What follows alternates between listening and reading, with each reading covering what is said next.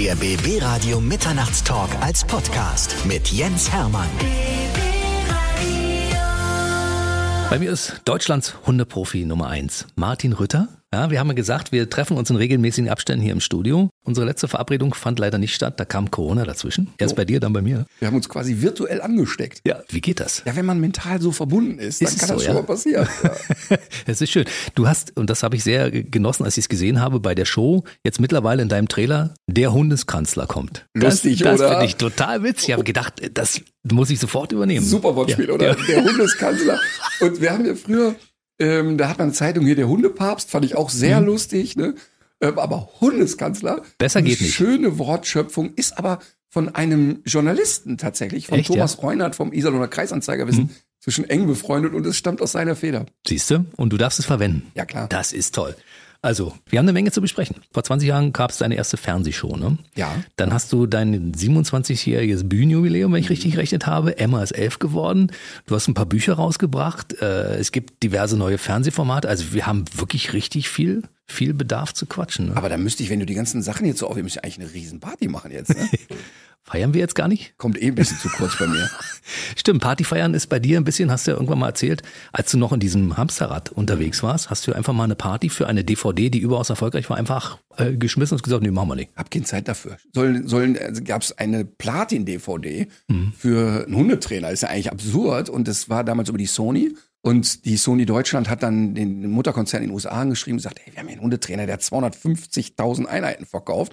In der Zeit, wo es hieß, DVD gibt es eigentlich nicht mehr. Mhm. Und dann kam nur als Rückmeldung, that's Rock'n'Roll. Und dann hat die amerikanische Konzern gesagt, ey, alle einladen, die ihr kennt, Riesenparty, zwei Tage München, Abrissparty. Und ich habe gesagt, ey, wisst ihr was, schickt einen Karton, den, den Quatsch, ich habe keine Zeit für sowas. Das würde ich heute anders machen, das muss ich wirklich sagen. Wenn Martin Rütter heutzutage feiert, dann aber richtig, wa? Das ist so. Das ist so. Das ist, passiert nicht oft. Ähm, bei, und bei mir ist Party nicht mit so extrem Alkohol, weil ich Alkohol echt nicht gut vertrage. Ich habe sehr schnell einen Tütern, also wenn ich so drei kleine Kölsch, dann bin ich schon in Karnevalsstimmung. Aber ich bin jemand, der eine Party richtig gut anzünden kann. Also ich habe auch ähm, immer dann am Ende noch die Aufgabe, ich filme auch immer alles. Ich habe von allen Mitarbeitern, von allen Freunden belastendes Material aber eingesammelt. richtig diskreditierendes Material im Köcher, im riesen Giftschrank. Ähm, äh, auch wir haben, wir sind mal mit der ganzen Firma nach Mallorca gefahren, haben so ein Piratenschiff gemietet und so. Und ich hab, bin dann immer mittendrin, das ist, ich bin kein Außenstehender dann. Aber dadurch, dass ich bei Alkohol immer relativ schnell einen Gang rausnehme, bin ich immer der, der aufschließt und der abschließt, aber alles im Blick hat. Ich habe dich bis jetzt auch noch nie betrunken gesehen, ehrlich gesagt.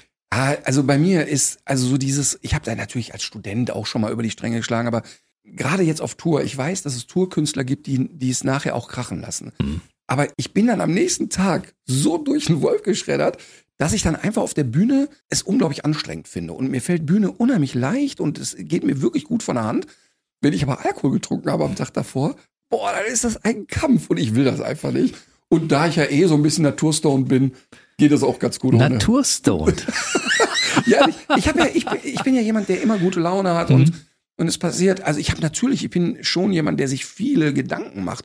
Aber ich gehe sehr fröhlich durch die Welt und na klar, trinken wir auch auf Tour mal ein Bierchen zusammen, aber ich habe jetzt nicht so den klassischen Pegel.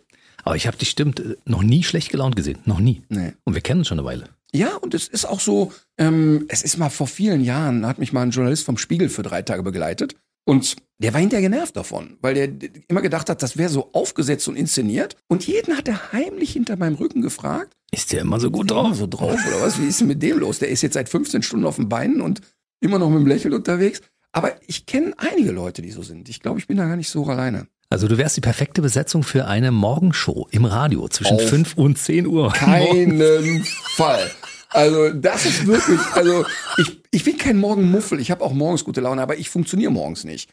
Ich bin eine Nachteule. Das war ich als Kind, als Jugendlicher schon. Ich brauche so ein bisschen Anlauf. Ich habe neun Jahre morgens moderiert und habe gedacht, also so meine Traumbesetzung wäre ja Martin Rütter zusammen mit mir, wir eine Morgensendung, hätte Quote. Ja, wir hätten, wir auch, ich glaube, das wird auch, wir hätten auch Spaß miteinander. Ja, definitiv. So. Aber, sie müsste um 18 Uhr beginnen. Ja, genau. Das müsste, also das müsste wirklich eine Abendshow sein, sonst ist es schwer. Die späteste Morgenshow Deutschlands. Ja, oder so.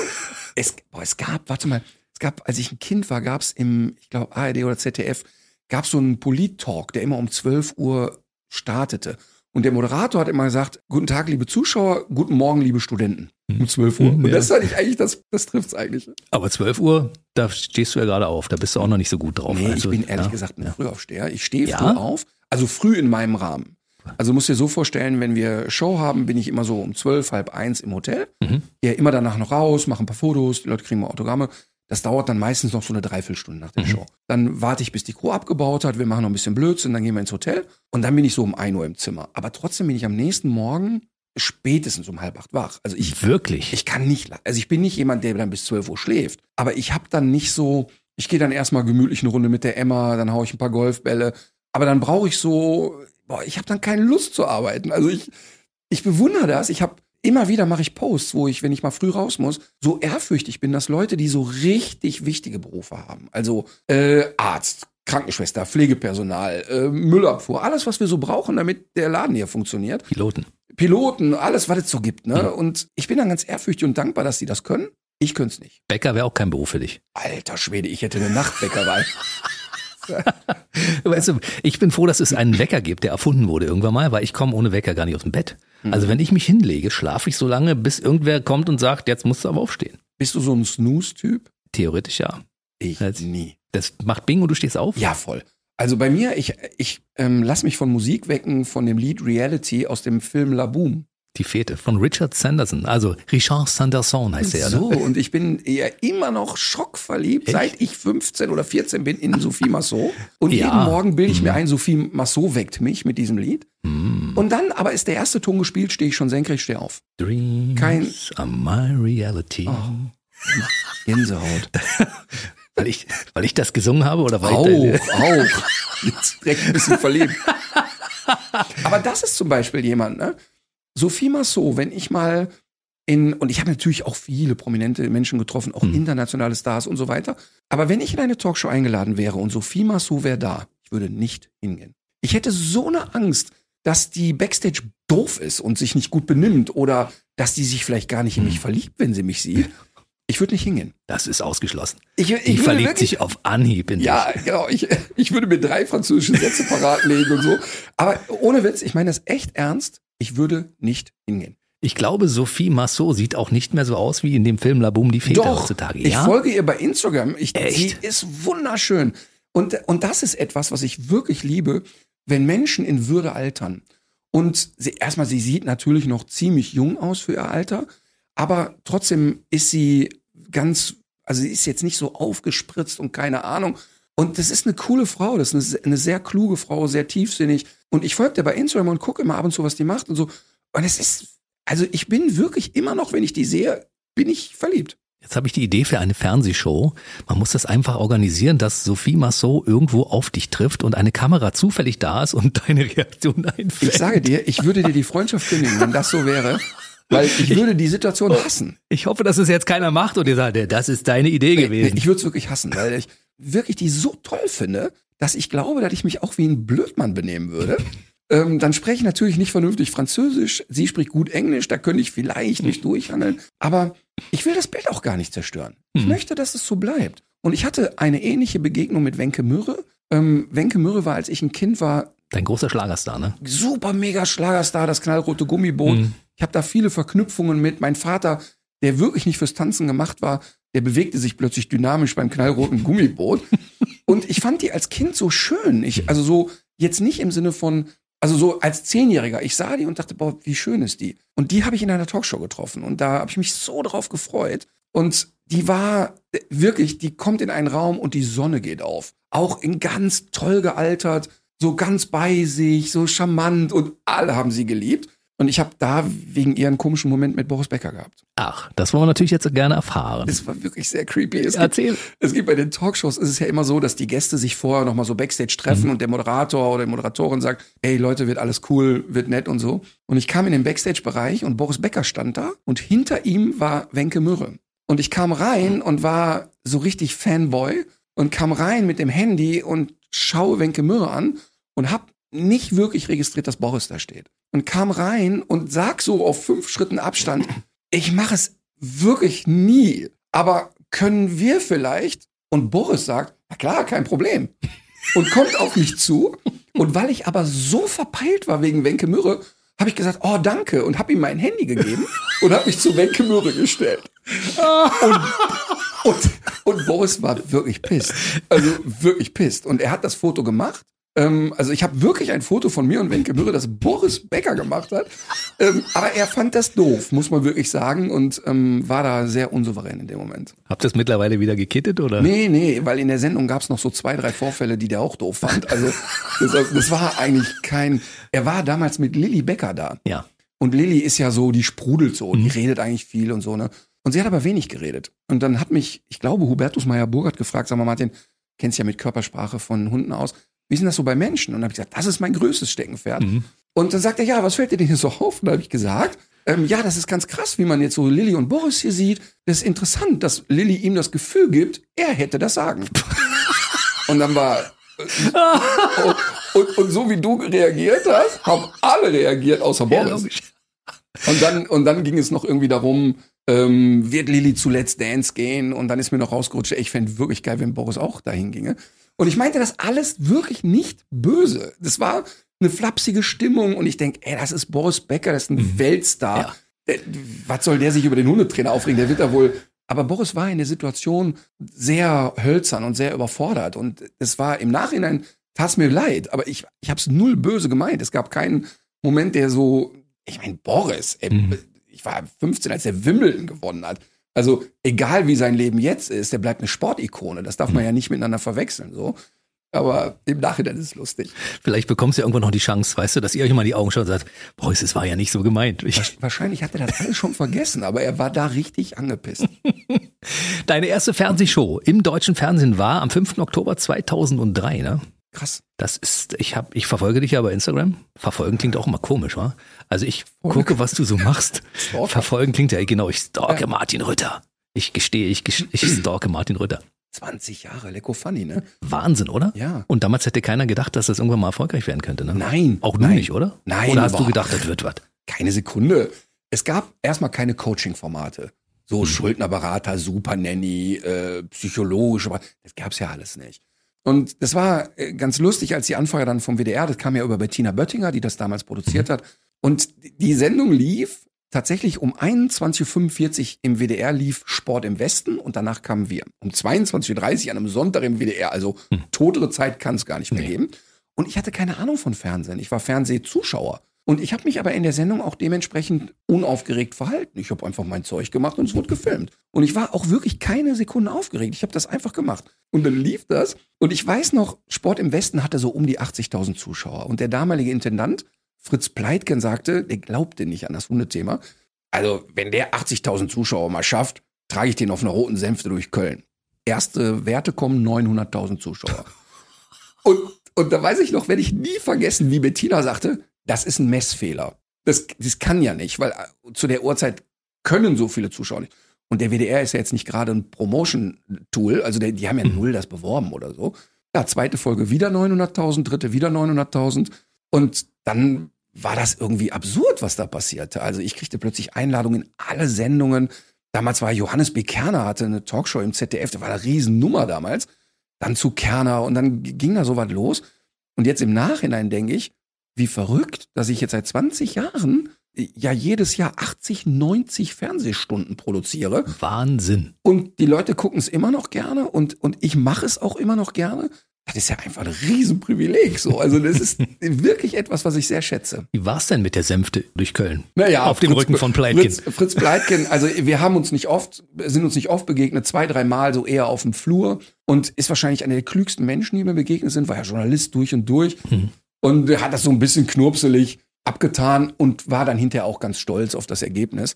Und damals gab es ja noch, Achtung, kein Internet. Mhm. Das heißt, wir haben zu einer Zeit das gemacht. Das heißt, es kamen Leserbriefe. Und Fritz Pleitgen hatte etwas, ähm, wenn so Beschwerdebriefe kamen und die Leute sich über irgendwas aufgeregt haben, hat Fritz Pleitgen handgeschrieben, teilweise zurückgeschrieben. Und bei mir hat er einmal an einen Zuschauer geschrieben, also wir verfahren beim WDR mit Fehlern so, wer sie findet, darf sie behalten. Und das fand ich einfach wirklich wahnsinnig cool, irgendwie. Echt cooler Typ. Wie viele Leute haben äh, am Anfang, als das losging mit dem Hundeformat, gesagt, das wird nie was, außer Herr Pleitgen? Viele. Ne? Also natürlich ganz viele. Also auch, auch Bettina hatte gegen Widerstände zu kämpfen. Bettina ist selber sehr hundeaffin hm. Und sie hatte ein Format gemacht, das hieß Ein Heim für alle Fälle. Das war eine Doku über ein Kölner Tierheim Köln-Delbrück. Und das war ziemlich erfolgreich, aber es war lokal erfolgreich. Mhm. In Köln hat man es dann geguckt. Und bei der Couch war es eben so, dass es plötzlich deutschlandweit geguckt wurde.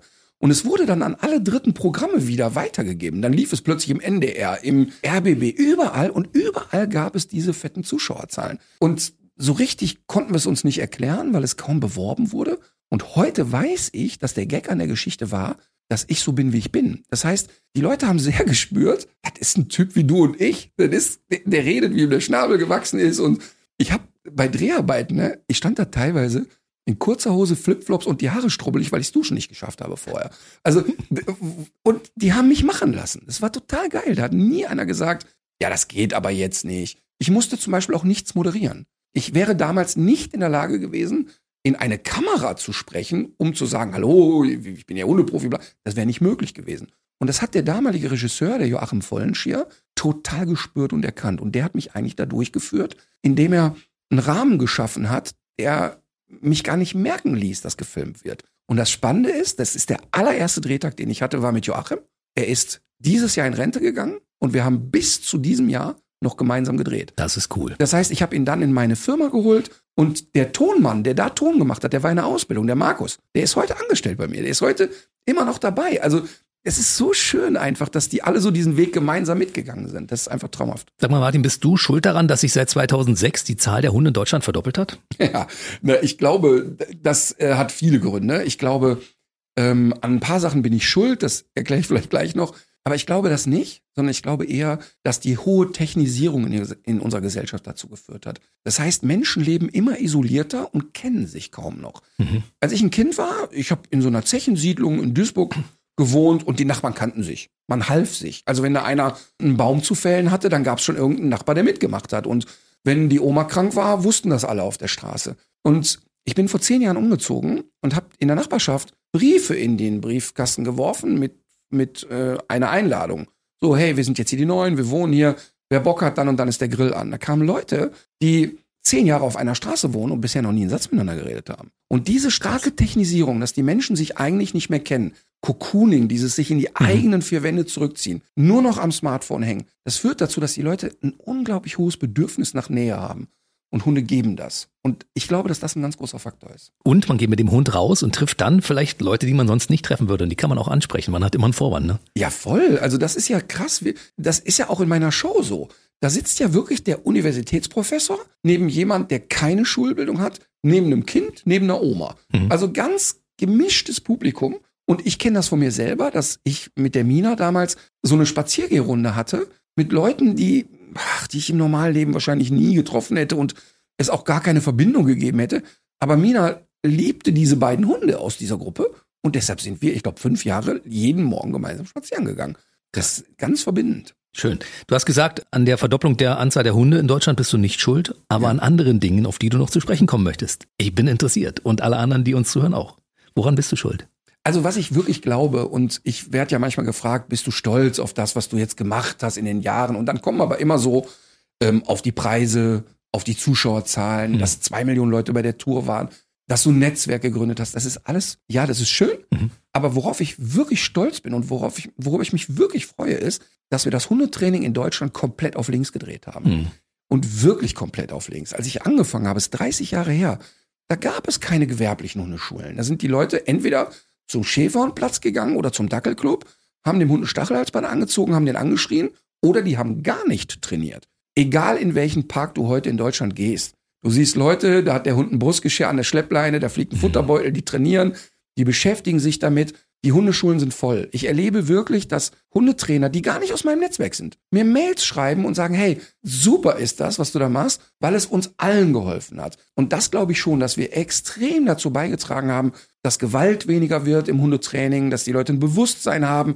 Und das haben wir umgekrempelt einfach. Und das ist ein super schönes Gefühl, dass, dass wir das irgendwie so gemeinsam geschafft haben. Das ist ein saugutes Thema. Ich kann mich erinnern an Zeiten, als du anfingst damals, da gab es noch Bilder, die habe ich noch vor Augen. Da hatte irgendjemand einen äh, Autoreifen an einen Baum gehängt und dein Kampfhund sprang ran, biss sich in diesem Reifen fest und hing dran an dem Ja. Ding. Solche Sachen, solche Bilder gibt es heutzutage aufgrund deiner Aufklärung auch nicht mehr so viel. Ne? Ja, es gibt, du wirst Fast immer, gar nicht. Genau, du wirst immer ein paar Bekloppte finden, die immer noch in der Steinzeit sind. Das ist völlig klar. Und es wird auch immer Verrückte geben, die sich über die Aggression ihres Hundes profilieren. Das wird nicht aussterben, aber es geht um das Gros der Leute. Kritiker haben zu Anfang immer gesagt, ja, das ist doch alles populärwissenschaftlich. Richtig, ich möchte, dass es eine breite Masse äh, anspricht. Ich habe mal in einer Talkshow neben Leon Löwentraut gesessen, ein Künstler, ein junger Superstar inzwischen. Ja. Und da hat, er, hat die Moderatorin äh, Barbara Schöneberger hat gefragt, hör mal, äh, in der Kunstszene, die Leute nehmen dich ja nicht so für voll. Die sagen ja, ist so die Helene Fischer der, der Kunstszene. Und hat er gesagt, warte mal eben ganz kurz. Alle Stadien voll, wohlhabendste Schlagersängerin, Mhm. eine Riesenmarke, alles klar, nehme ich. Mhm. Weißt du? Also er sagt, Leute, ihr könnt das alles verkomplizieren mit Kunst. Ich male gerne und es gibt genug Leute, die es geil finden. Und es ist mir scheißegal, ob ein Kunstkritiker das cool findet. Und so war das bei mir auch. Ich wollte nicht, wenn mich jemand fragt, wie mache ich das, sagen, ja, Sie müssen sukzessive Approximation wählen, um irgendeinen scheiß Fachbegriff zu nutzen. Ich wollte, dass die Leute wirklich verstehen, was ich da mache. Und das hat funktioniert. Wenn ich einen Vortrag in der Uni halte für Tierärzte und Verhaltensbiologen, da spreche ich natürlich anders, weil die ja auch einen anderen Background haben. Aber ich finde es eigentlich toll, dass sich so viel getan hat. Es hat sich wirklich eine Menge getan. Als ich beim Radio anfing, war es nicht möglich, einen Hund mit zur Arbeit zu bringen. Mittlerweile haben wir teilweise 20, 25 Hunde gleichzeitig in diesem Funkhaus. Ja, super. Das ist auch so ein bisschen äh, dein, dein Verdienst, muss ich so sagen. Ja, und das, und dass auch die Menschen jetzt Hunde immer mehr auch in die Gesellschaft lassen und es einfach klar ist, die sind ein Teil der Gesellschaft. Aber umgekehrt nehme ich ja auch kein Blatt vor den Mund vor den anderen Auswüchsen. Also ganz, ganz häufig werde ich ja zu Aggressionsvorfällen äh, gefragt. Also jetzt ist es in Österreich passiert, dass ein ähm, Pitbull oder Staffordshire Terrier eine Joggerin getötet hat. Und dann werde ich natürlich dazu gefragt und natürlich habe ich eine klare Haltung dazu, dass es ja völlig absurd ist, dass jeder Vollidiot sich Hund kaufen darf. Und das ist doch wirklich absurd, dass wir in Deutschland für alles ein Zertifikat brauchen, nur es gibt keinen vernünftigen Hundeführerschein.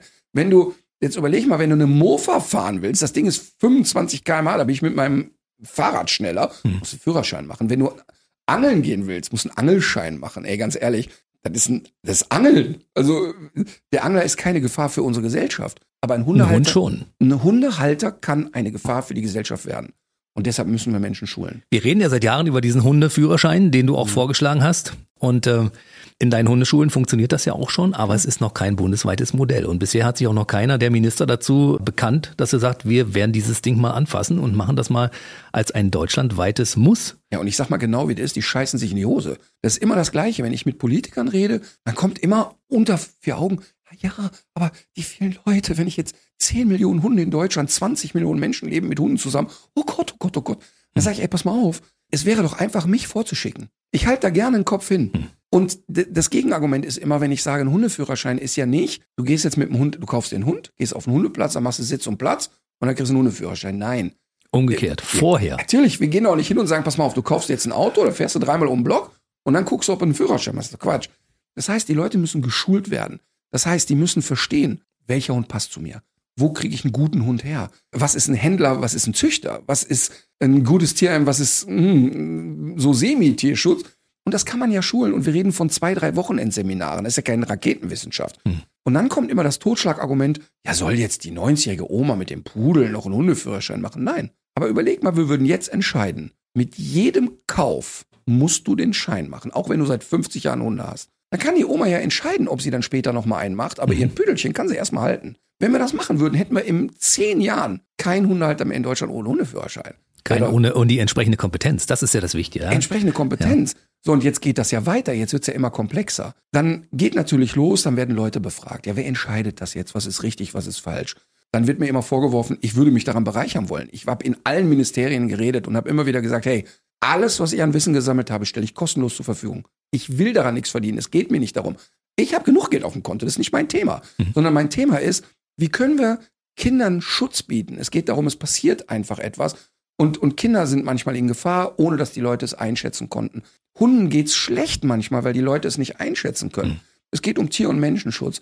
Aber die scheißen sich an. Die haben immer wieder dieses Angst vor, was sagt der Wähler? Und ich sage dir, dass mit Sicherheit das Gros der Hundeleute es begrüßen würden. Absolut. Ich glaube das auch. Äh, Frau Klöckner damals als Ministerin hat gesagt, äh, mit dem Ritter rede ich gar nicht. Dann gab es ja das Gespräch über Herrn Özdemir. Du hast gesagt, du möchtest dich mit ihm treffen. Äh, Gab es ein Treffen? Habt ihr euch schon mal irgendwie unter vier Augen unterhalten können? Ähm, nee, tatsächlich nicht. Mhm. Ähm, aber ich werde Frau Kari treffen, die eigentlich die wichtigste Person ist. Frau Kari ist eine Tierärztin, Mhm. Die jetzt die erste Tierschutzbeauftragte Deutschlands im Bundestag ist. Das ist gut. Also die ist wirklich, die kann etwas verändern und sie hat sehr vollmundig bei ihrem Amtsantritt verkündet, dass sie aber wirklich aufräumen wird im Tierschutz. Und das finde ich natürlich cool. Bisher ist noch exakt gar nichts passiert. Sie ist noch nicht so lange dabei. Genau, sie ist noch nicht lange dabei und deshalb, und das meinte ich auch gar nicht polemisch, ähm, aber es ist einfach noch nichts passiert. Aber wir haben einen Termin und das finde ich super schön und freue mich darauf. Ich weiß inzwischen, dass in der Politik natürlich, wir sind ja in einer Demokratie, da kann nicht ein Diktator von oben sagen, heute machen wir es anders. Aber sie hat eine Chance, Dinge zu verändern. Und wir reden ja nicht nur von Haustieren, sondern auch von Nutztieren. Und ich freue mich total auf diese Begegnung und habe ja an jeder Stelle immer verkündet, ich möchte da kein Geld verdienen, kein Beratervertrag, kein gar nichts. Ich möchte es nur inhaltlich begleiten dürfen und sagen, guck mal, ich, ich bin ja nur wirklich ein Meinungsmacher in Deutschland und bei den Tierleuten auf jeden Fall. Und also finden mich auch nicht alle gut, das ist ganz klar. Aber niemand kann mir ja unterstellen, dass ich nicht klare Absichten habe. Und, Ja. und ich glaube auch nicht, dass ernsthaft jemand in Frage stellt, ob ich mich auskenne.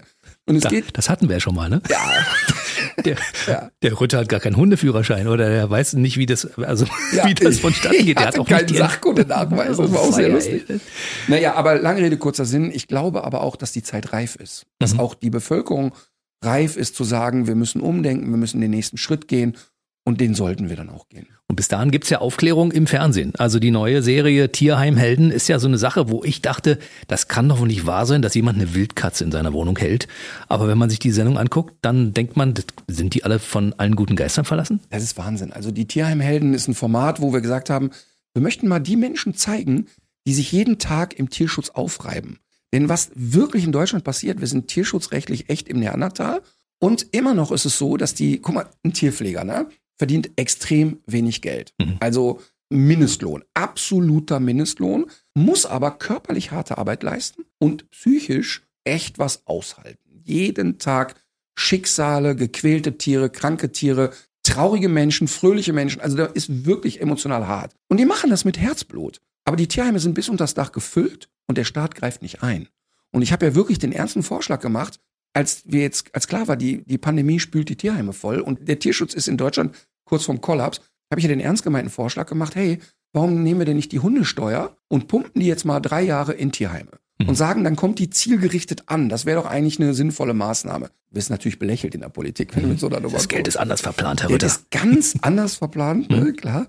Aber wir wollten eine Sendung machen, wo wir diese Menschen mal zeigen, die jeden Tag da den Kopf hinhalten. Mhm. Haben das genannt die Tierheimhelden und gehen in Tierheime, die besondere Konzepte haben oder die irgendwie eine coole Idee haben und so.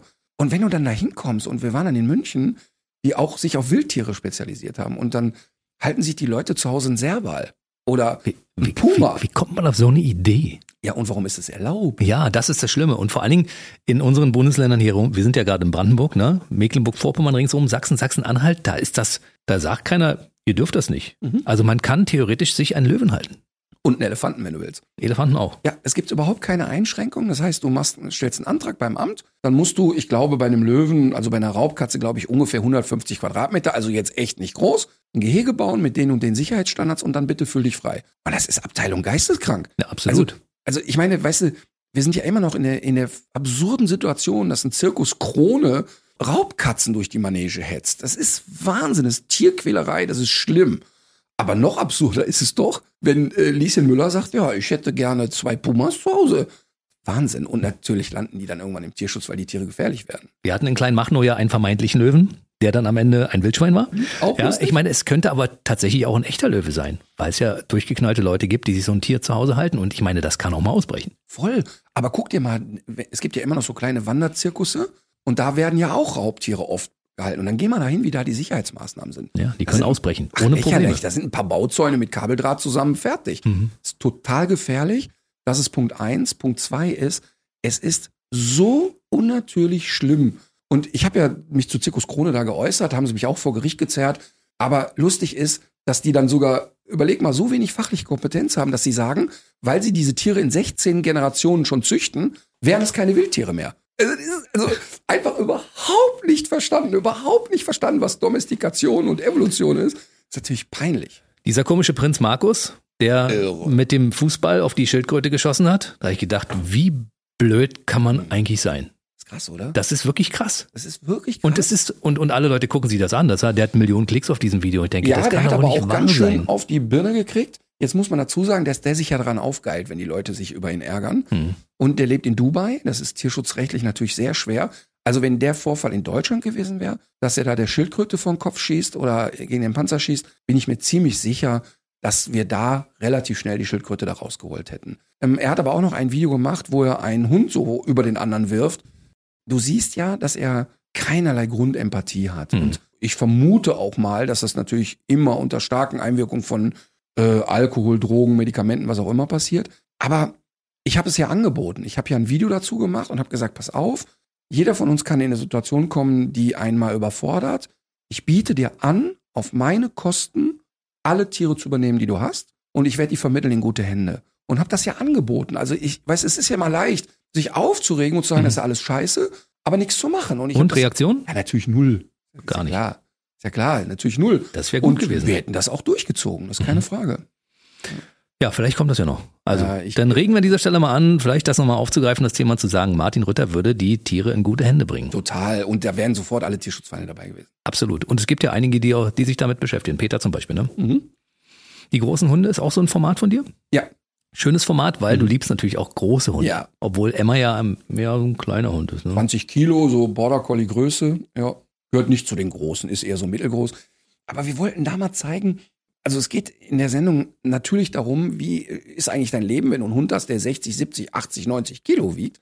Und wir haben da Fälle recherchiert, wo Leute teilweise mit sieben, acht Doggen leben. Und das heißt, die füttern die Hunde in der Garage, da gibt's eine eigene Futterstation. Da reicht ein Multivan nicht mehr aus. Also das ist ja schon eine sehr interessante Lebensform. Und an manchen Stellen fragst du dich auch, will man das so? Aber ich finde immer, solange es den Hunden gut geht, soll das jeder so machen. Das ist will. genau immer der Punkt. Ja? Ja. Solange es den Tieren gut geht, ist alles in. Ordnung. Dann kann man auch, ja, und wenn die genug Platz haben und sich wohlfühlen und gesund sind, Ja, dann ist ja. alles in Ordnung. Ne? Ja, total. Wir hatten da einen, einen Mann, der äh, zwei Kangals hat, Herdenschutzhunde, Hm. aber er hat wirklich zwei sehr verträglich nette gehabt und ist mit einem immer zur Ausstellung gegangen. Und das ist eigentlich so ein Typ, so kerniger Typ, tätowierter Typ. Ich glaube, so einer, mit dem du echt gern ein Bier trinken gehst. Aber das Thema Ausstellungen nimmt er Bier ernst. Und dann wirft er sich in einen Anzug, dann gibt's eine Krawatte, dann wird vorbereitet, dann geht er zu äh, Weltausstellungen. Und wir haben das in der Sendung begleitet und ich saß in der Greenbox und habe mich wirklich beömmelt vor Lachen, mit welchem Bierernst er das betreibt. Und dann, so, jetzt geht mein Hund zu einer Ausstellung und er wird Weltchampion oder Europasieger. Und dann ist er Europasieger geworden und es gab exakt zwei Teilnehmer. Und dann kannst du dir vorstellen, wie ich da in der Greenbox mich beömmel. Und er hat mir das sehr übel genommen, dass ich da so gelacht habe in der Greenbox und hat also wirklich auch äh, sich geäußert, dem müsste man mal eine ballern. Und dann haben wir telefoniert und haben gesagt, hey, was ist denn jetzt so, ne, warum? Und dann haben wir, uns, haben wir uns darüber unterhalten und dann am Ende des Tages alles wieder entspannt. Ja. Aber das zeigt, wie ernst es für ihn war. Hm. Dass es also nicht mehr nur darum ging, dass man mal so ein bisschen was macht, sondern es ist dann so Lebensphilosophie. Ich finde das ja toll. Und ich frage mich immer, dieses riesen Füllhorn, was du immer ausschüttest, mit neuen Formaten, mit neuen Namen. Ich dachte, ach, guck an, jetzt die Unvermittelbaren war so ein Ding, wo ich dachte, da bin ich immer gespannt, was da rauskommt. Mittlerweile dritte Staffel, ne? Geht Ja. los. Und das sind Hunde, wo ich immer denke, ich würde davon keinen haben wollen. Und die werden alle in liebevolle Hände gegeben und die Leute sagen, ja, klar, machen wir. Ja, alle nicht. Es ist Fast tatsächlich, alle. Nee, genau, es ist tatsächlich echt schwer.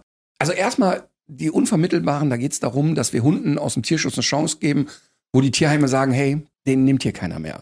Und manchmal hat das Gründe, also im Sinne von, ja, übrigens hat fünf Hunde platt gemacht, also wir reden von wirklich kalt gemacht, aber manchmal fallen die durch so ein Raster. Wir haben jetzt gerade einen in der Vermittlung, der hat nur drei Beine und ein Auge. Ist zehn Jahre alt, aber top fit. Mit dem kannst du eine Stunde spazieren gehen. Der passt aufs Haus auf, der hat Großschnauze, der ist lustig. Aber ist ja klar, ne? Die Leute gehen durch ein Tierheim, dann sitzt der da, äh, sieht aus irgendwie wie Captain Ahab und die Leute sagen, nee, sowas will ich nicht. Und dann ist er schon zehn. Und wir wollen diesen Hunden, aber auch den Tierschutzvereinen eine große Plattform geben. Es ist für uns das aufwendigste Format, was wir jemals gemacht haben. Wir müssen die Hunde recherchieren. Okay, wir sind gut Mhm. vernetzt. Dann müssen wir Interessenten recherchieren. Dann müssen wir die aber auch begleiten. Wir können nicht sagen, hier, bitte nimm den Hund, viel Spaß. Monatelang begleiten wir die Hunde. Manchmal gehen die Hunde auch wieder zurück, dass die Leute sagen, wir schaffen es nicht. Es ist ein unglaublich aufwendiges Format. Ich habe Gänsehaut beim Erzählen jetzt Mhm, gerade, ich weil das für das. uns so ein wahnsinnig emotionales Projekt ist, weil es wirklich wieder darum geht zu zeigen, Leute, die Hunde haben eine Chance verdient und wir können nicht so eine Wegwerfgesellschaft sein und wir können nicht sagen, wir produzieren immer mehr Hunde und die, die uns nicht passen, die selektieren wir. Und deshalb haben wir auch manchmal Hunde da. Wir haben einen Labrador, der ist beschlagnahmt worden mit fast 60 Kilo. Der hatte fast 30 Kilo Übergewicht. Wow. Der war nicht mehr in der Lage, selber aufzustehen. Kann ich mir vorstellen. Und eine Tierschützerin hat den aufgepäppelt und wir haben den gekriegt, als er dann etwa noch 10 Kilo Übergewicht hatte und haben ihn im Rahmen der Sendung vermittelt und gesagt, der hat alle Gelenke kaputt, der wird kein Hochleistungssportler mehr. Aber so ein 20-Minuten-Spaziergang, das wäre echt cool. Und solche Fälle sind halt auch dabei. Natürlich, wenn wir mit so Sachen zum Sender kommen und RTL steht jetzt nicht für, ach, macht mal komplizierte Sachen. Weil kompliziert bedeutet auch, manchmal kann sich eine Ausstrahlung verschieben. Hm. Und es hat nicht diese Planungssicherheit und so. Aber inzwischen haben RTL und Vox, die wirklich super Partner sind inzwischen ähm, und schon viele Jahre, auch total schätzen die, dass wir dieses Fernsehen machen, was Relevanz hat. Und es funktioniert, weißt du? RTL hat ganz oft an einem Samstag 6, 7 Prozent Einschaltquote und wir bügeln damit 12, 13 durch die Gegend. Hm. Das heißt, die Leute möchten das sehen und die, und die finden es gut, dass wir nicht Menschen vorführen, dass wir klar sind und dass wir uns auch Sachen trauen. Also die Tierschutzreportage, es war natürlich hart, mal in so einen Schweinemastbetrieb zu gehen und äh, Hühner nachts zu filmen und so weiter. Aber inzwischen die Sender schätzen das wert inzwischen. Das kann ich mir gut vorstellen. Du hast ja auch gesagt, adoptieren statt produzieren, das ist eine wichtige Kampagne, Ja. die du auch ins Leben gerufen hast. Also nicht immer neue Welpen nach, nach, nach, nach, sondern nehmt einfach mal einen Hund aus dem Tierheim. Die haben alle eine Geschichte Ja. und die haben alle auch ein Recht darauf, noch ein paar schöne Jahre zu verleben. Ne? Ja, und guck mal, ich bin ja das beste Beispiel. Mein erster Hund Mina, hab ich, den habe ich als Welpen bekommen von einer Golden Retriever Züchterin. Ich war total happy, 16 Jahre, 16,5 ist sie geworden, total glücklich. Und äh, dann ist Emma, die habe ich bekommen, da war sie ein Jahr alt, sie kannte gar nichts, sie kam aus wirklich schlechten Verhältnissen. Sie ist jetzt elf und ich könnte wirklich nicht sagen, dass unsere Beziehung weniger eng ist, als zu der, die ich zu Mina hatte. Und ich kenne so viele Beispiele und fast alle meine Trainer haben Hunde aus dem Tierschutz. Und natürlich gehe ich nicht als Familie mit zwei Kindern in ein Tierheim und sage, also ich hätte gerne einen kinderunverträglichen Hund, der nicht alleine bleiben kann. Ist ja Quatsch. Aber die Tierheime bieten ja viel. Also auch als Familie mit Kindern kannst du im Tierheim und in Tierschutzvereinen super Hunde finden. Es ist ja eben nicht so, dass da nur Verrückte sitzen, sondern manchmal sind es auch Hunde, die so ein bisschen durchs Raster gefallen sind, wo ein Schicksal dahinter steht. Wir haben Jemand jetzt gestorben ist zum Beispiel. Ne? ja, wir haben jetzt genau das Beispiel. Wir haben jetzt gerade einen elfjährigen, ein Dackelpärchen, zwei, zwei Dackelmädchen, elf Jahre alt, sind, ist der alte Herr gestorben. Die Hunde sind zauberhaft. Aber die sind elf und keiner will sie mehr haben. Und dann versuchen wir halt, eine Plattform zu bieten und zu sagen, komm, wir helfen da jetzt. Finde ich gut. Aber es gibt ja Leute, die sagen, ich habe mich da mit Absicht nicht beworben, weil ich sowieso keine Chance hätte. Und das ist ja manchmal genau das Falsche, ne? Weil man hätte ja eine Chance, den Hund zu kriegen, wenn man sich traut, den Hund zu übernehmen, wenn die Ja. ein bisschen speziell sind. Und manche Leute machen das gar nicht, weil sie denken, sie haben sowieso keine Chance. Es ist anders, ne? Gut, dass du das ansprichst, weil das ist unser größtes Problem. Wir werden überschüttet mit Anfragen, was die Hunde anbelangt. So, oh, könnt ihr den noch reinnehmen, könnt ihr den noch reinnehmen. Aber wir haben eine geringe Wer- Bewerberzahl. Wir haben zum Beispiel einen Pitbull-Mischling, den Chico, der sitzt in Bayern. Der ist nur nett. Das ist ein fünf Jahre alter Hund, der ist wie ein Flummiball, der ist verträglich mit Hunden, verträglich mit Menschen. Der ist nur nett, der hat eine Marotte. Wenn du den aus dem Zwinger am Tierheim holst, verbeißt er sich in die Leine und lässt nicht mehr los. Hat aber null aggressives Verhalten. Du kannst die Finger reinstecken, da passiert gar nichts. Und das trainieren wir so im Hund in sechs Wochen weg. Also wenn die Leute den nehmen, der beißt in sechs Wochen überhaupt nicht mehr in die Leine. Wir haben für diesen Hund, den habe ich jetzt viermal aufgerufen, zwei Millionen Menschen haben diese Aufrufe gesehen. Wir haben nicht einen Bewerber für diesen Hund. Weil er huh, Kampfhund ist, weil er in Auflagen ist, weil die Leute in gewissen Regionen statt 200 Euro Hundesteuer 1200 Euro Steuer bezahlen. Und das erschwert es natürlich. Und wir sind wirklich über jede Bewerbung dankbar und freuen uns wirklich über jeden, der sich bewirbt. Das heißt nicht, dass wir jeden für geeignet empfinden. Es passiert natürlich auch, dass wir sagen, hey, wir finden es wirklich toll, aber der Hund, das geht nicht, der passt bei euch einfach nicht. Aber wir freuen uns über jeden und, und wir, wir sind über jede Bewerbung wirklich dankbar. Weißt du, was ich immer erstaunlich finde? Dass du dich an alle Hunde rantraust. Ich war ja früher so ein Schisser, was Hunde anbelangt, weil ich ja als Kind so ein traumatisches Erlebnis hatte, ja, Ja. mit, mit so einem kleinen Dackel aus meiner und, Verwandtschaft. Und sei dir sicher, das tut weh, wenn ein Dackel beißt. Ja, ich weiß, wie das ist. Ich, ich habe es am eigenen Leibe gespürt und hatte dementsprechend auch viel Angst. Du gehst da einfach ran. Da sind Hunde, die sind teilweise 60 Kilo schwer und Martin Rütter geht ran. Hast du denn nie Schiss vor den Hunden? Doch, doch. Und Martin Rütter geht auch nie blauäugig ran. Also ich erlebe das immer bei Trainerfortbildungen, dass sich die Trainer unheimlich dadurch brüsten, oh, da guck mal, hat er mich hier gebissen und da gebissen. Wenn du gebissen wirst, ein Ausdruck von keine Ahnung haben. Das ist ja immer so lustig, wenn wir den amerikanischen Trainer Cesar Milan sehen, Da wird ja immer suggeriert, der würde besondere Problemfälle trainieren. Das stimmt nicht. Es ist absolut durchschnittliches Training einer jeden Hundeschule in Deutschland.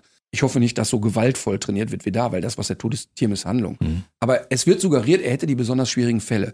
Das stimmt nicht. Nur er macht die Hunde noch verrückter mit seiner Art. Das, was wir aber machen und was ich immer mache, wenn ich wirklich glaube, dieser Hund könnte mir jetzt echt gefährlich werden, dann trainieren wir dem einen Maulkorb an, dann gibt's eine doppelte Sicherung an der Leine. Weil wer gewinnt denn was dadurch, dass der mich dadurch einen Zwinger scheucht? Niemand. Der Hund hat wieder Erfolg gehabt, indem er jemanden eingeschüchtert hat. Der Ritter wird unsicher in Zukunft sein. Ich bin in den 23 Jahren Fernsehen oder über 20 Jahre Fernsehen, 23 Jahre, wo ich mit harten Hunden trainiere.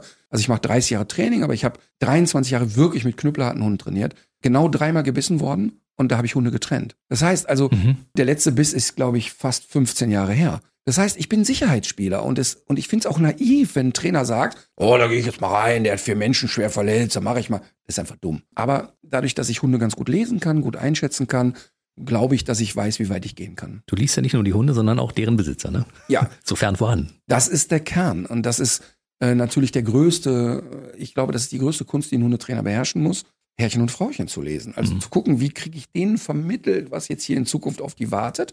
Aber im Tierschutz haben wir all das nicht. Das heißt, ich kann also in einer, bei einem Hausbesuch kann ich fragen, wann macht er was, äh, wie verhalten Sie sich, ich kann mir die Situation angucken. Aber im Tierschutz und deshalb habe ich wirklich diese echt tiefe Bewunderung für die Tierschützer.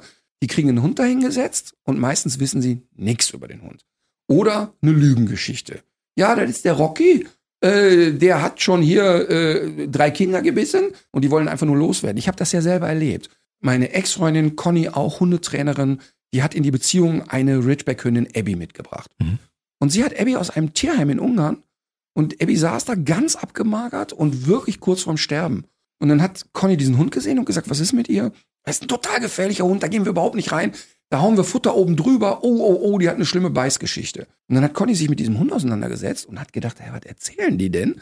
Und Abby war nur nett, hatte überhaupt nichts Aggressives. Aber die Leute, die den Hund abgegeben haben, haben eine Horrorgeschichte erzählt. Die Leute im Tierheim hatten keine Ahnung. Und dann ging die Historie, hier sitzt ein völlig unvermittelbarer Hund. Und Abby war, wir haben ja dann lange zusammengelebt, ein Schnuckelchen, ein Ritschbeck, also ein Labrador im Ritschbeck-Körper gefangen, wollte nur fressen und pennen. Nur nett, dieser Hund. Und das ist ja dann die Kunst der Tierschützer, auch ein bisschen zu filtern, ist die Geschichte, die wir gehört haben, wirklich richtig und so. Also ein hochkomplexer Beruf. Das wäre ja mein Hund. Also Ridgeback, Ridgeback. weiß ja, ist, ist ja mein Traumhund, weil wir sind beide Frostbeulen und gehen nicht raus, wenn es draußen regnet und schneit oder so und bleiben drin im Warmen. Ne? Also insofern wäre das, glaube ich, mein Hund, aber ja. du hast ja aus verschiedenen Gründen gesagt, da sollten wir nochmal drüber reden, wenn es dann irgendwer ernst wird. Aber ne? bei Abby war das wirklich, wenn es geregnet hat und ich ging morgens mit ihr raus, die stand wirklich in, in der, Tür. Tür und guckte mich an, so, dein Ernst jetzt? wirklich dein fucking ist, Ernst, dass wir das jetzt machen müssen? Du, das könnte bei mir auch passieren. Lustig, lustig. Wie jetzt? Wir gehen in den Regen. Süß. Es regnet. Ja, ich war ja früher ein dickes, gemobbtes Kind während der Schulzeit. Das, hat dazu das war ich nicht. Jetzt bin ich ein dicker, älterer Herr, der aber auch nicht gemobbt wird. aber ich wurde tatsächlich gemobbt. Deshalb habe ich es frühzeitig gelernt, Menschen zu lesen, weil ich wusste, ist das jetzt gefährlich, wenn ich auf diesen Schulhof rausgehe, gucke ich mir die an, kriege ich von denen wieder ein paar aufs Maul oder nicht. Dadurch habe ich das gelernt, also das für mich zu entdecken.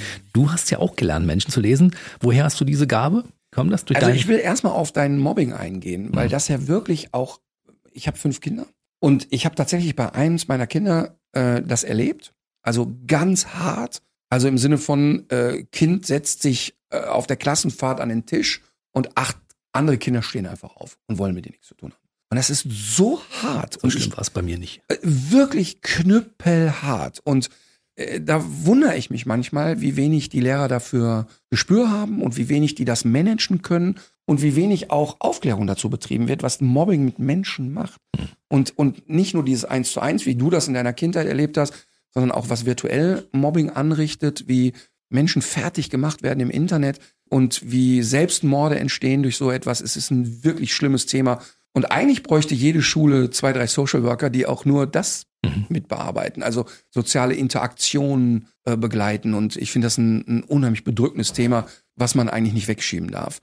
In meinem Fall war es so, dass ich eine sehr unkalkulierbare Mutter hatte. Ähm, meine Eltern waren, ähm, naja, ich sag mal vorsichtig formuliert, nicht geeignet als Eltern die haben uns wirklich total, also mein Vater war äh, nie aggressiv, immer ein lustiger, fröhlicher Mensch, der aber sich nicht angesprochen fühlte als Vater, so im Sinne von, er sieht da keine Aufgabe drin. So. Und meine Mutter war ähm, sehr unkalkulierbar aggressiv. Das heißt also, da kippte die Stimmung von einer Sekunde auf die andere in Situationen, die erstmal nicht schlüssig waren. Also es war nicht, Mhm.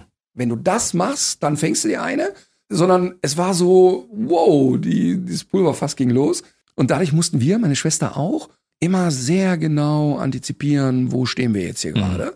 Das hat, das war sehr lehrreich und aber natürlich auch, wenn du so früh auf dich allein gestellt bist, also mit 12, 13, da gab, da hat keiner mehr Essen bei uns angekarrt oder neue Klamotten oder irgendwie so, das gab's einfach nicht. Das heißt, ich habe dann viel bei meiner Oma Zeit verbracht, weil meine Schwester ist mit 18 ausgezogen und hat mich dann mitversorgt und so. Meine Tante hat viel dazu beigetragen, aber es war einfach klar, du musstest wirklich gucken, wer meint's gut und wer halt auch nicht. Da lernt man das, ne? Total. Ja, das und, ging und, mir auch so. Ähm, das ist scheiße natürlich. Aber es hat mich im Nachgang, jetzt wo das alles so abgearbeitet ist, natürlich unglaublich aufs Leben vorbereitet. Also so diese, also für mich, also ich wusste mit 12, 13 sehr wohl, wie man Wäsche wäscht und sehr wohl, wie man kocht und sehr wohl, wie man sich durchmogelt und so. Also eine große Eigenständigkeit einfach. Also ich hatte ja eine, eine tolle Kindheit. Ich habe sehr behütet bin ich aufgewachsen, aber ich hatte halt, war ich bis 13 so, Mhm. der Dicke war, der öfter mal eins aufs Maul bekommen hat, da musste ich mich drum kümmern. Also in dem Augenblick, wo ich mit dem Sport angefangen habe, war das auch vorbei. Ja, habe ich mal gut. einmal kurz auf dem Schulhof umgetockt und dann war Feierabend damit. Du hast Gewichtheben gemacht. ja. Ich habe das Foto gesehen und es ist wirklich lustig, weil es so fremd ist für mich. Also so, auch so die ganze, ganze Statur von dir so, so anders ist. Du bist ja jetzt, wenn mich einer gefragt hätte, so aus welcher Sportart kommt der Jens? Hätte ich immer Ausdauersport gesagt, also Läufer, Radfahrer, weil du ja sehr drahtig, du bist ja wahnsinnig drahtig so, ne?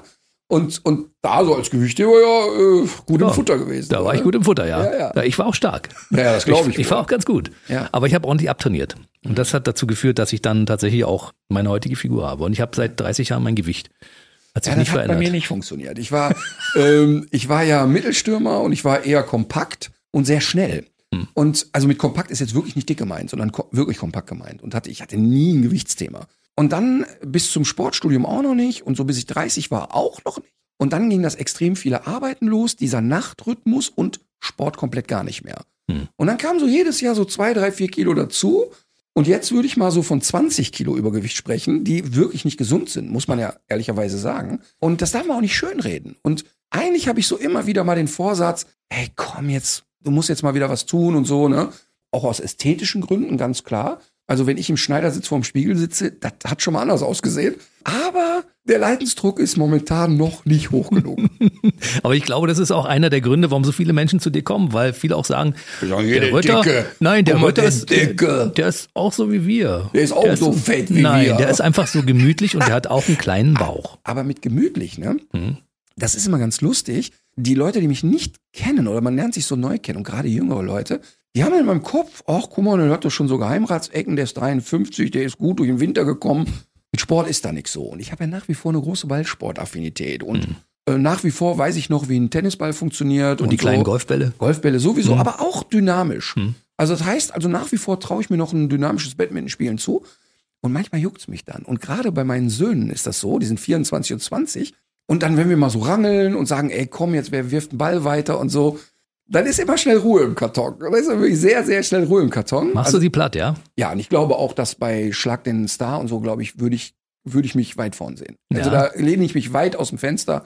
Da, also vor der Sendung hätte ich wenig Schiss. Ich hoffe, dass das jetzt jemand hört an dieser Stelle und Ich habe sagt, zig Anfragen gehabt und das ist ganz lustig, weil es hat ja dann Steffen Hensler Mhm. übernommen und bevor Steffen das übernommen hat, hatten Steffen und ich einen festen Termin, gegeneinander anzutreten.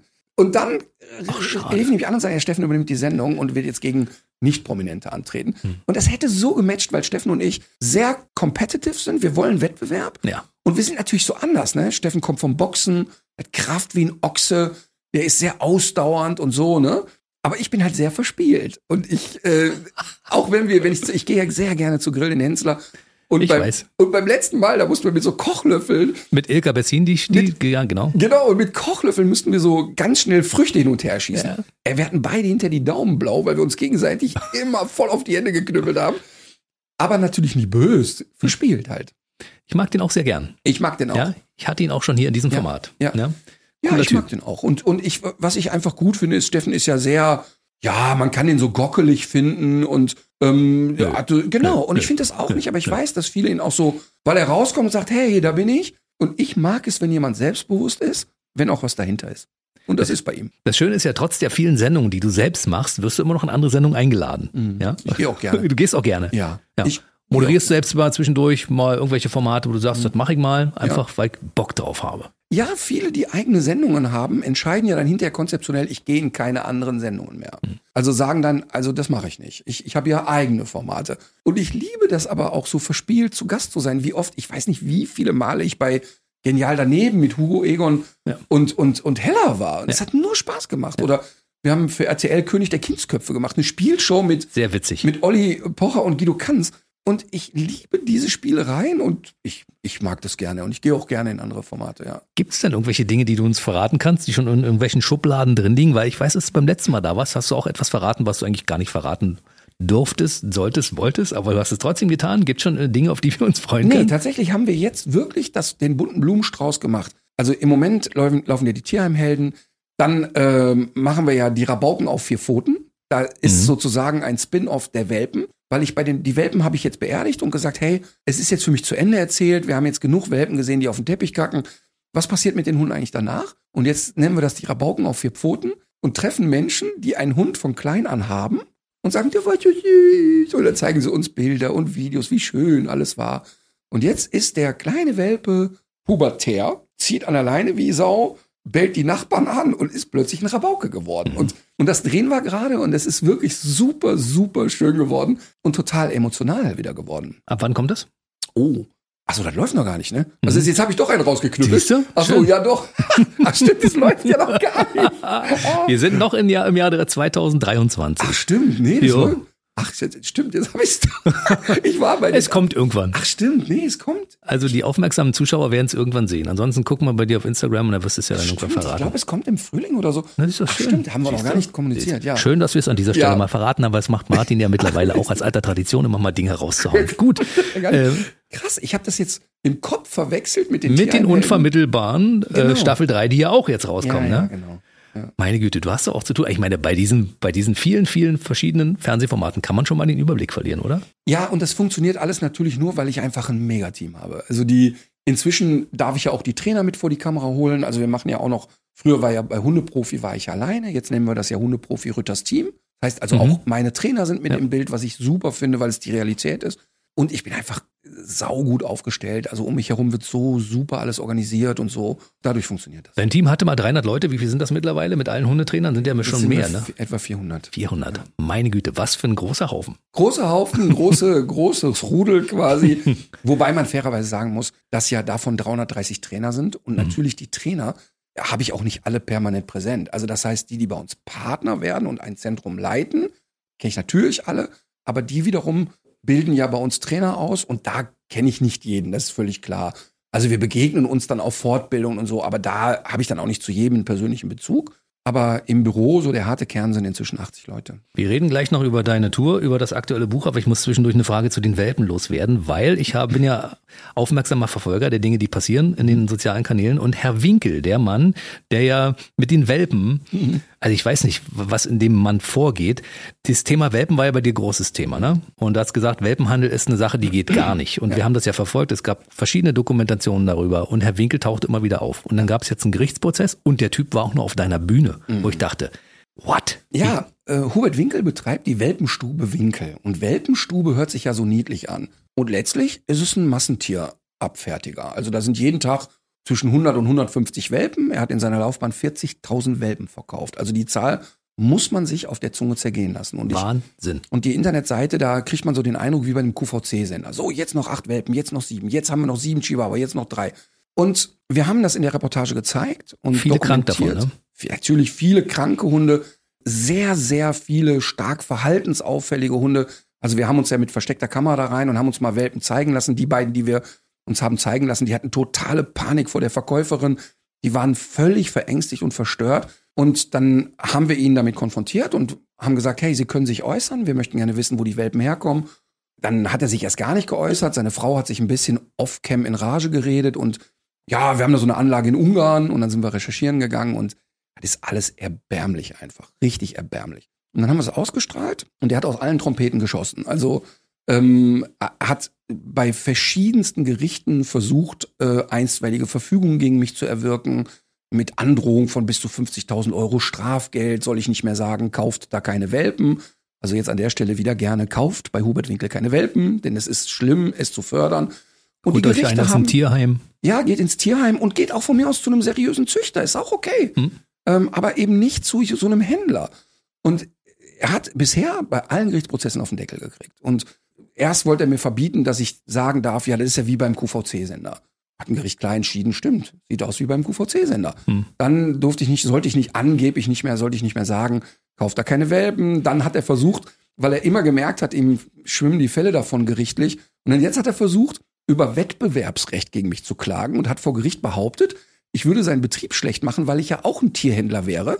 Und jetzt Achtung, hat die Sendung die Unvermittelbaren genannt und hat gesagt, da handelt Martin Rütter mit Hunden. Ach, er handelt. Weil er Umsätze machst damit. Das ist echt eine hm. geile Idee. Ja, absolut. Tierschutzformat als Vergleich zu ziehen zu jemand, der in Massen Hunde verkauft. Und damit Kohle verdient. Ja, und dann gibt's vor Gericht immer sehr klare Entscheidungen, muss man sagen, Gott sei Dank. Weiß man ja nicht immer, was vor Gericht so passiert. Dann hat er versucht, ist dann gegen RTL vorgegangen und so weiter. Bisher immer ganz smart die Prozesse gewonnen. Und dann kommen Bedrohungen gegen meine Familie und gegen meine Kinder. Also dann postet er bei Facebook so Sätze wie, ja, eine Mutter sollte auf ihre Welpen ja gut aufpassen. Das würde ich mal jemanden, der am Rosenhof in Bergheim wohnt, auch bei seinen Kindern raten. Also klare, ganz klare Bedrohung gegen mich und meine Kinder. Krass. Ja, und dann hat er sich gegönnt. Bei Wir waren Tour. in Düsseldorf in der Mitsubishi Electric Arena, hatten eine Show, waren so knapp 5000 Leute, passen da rein.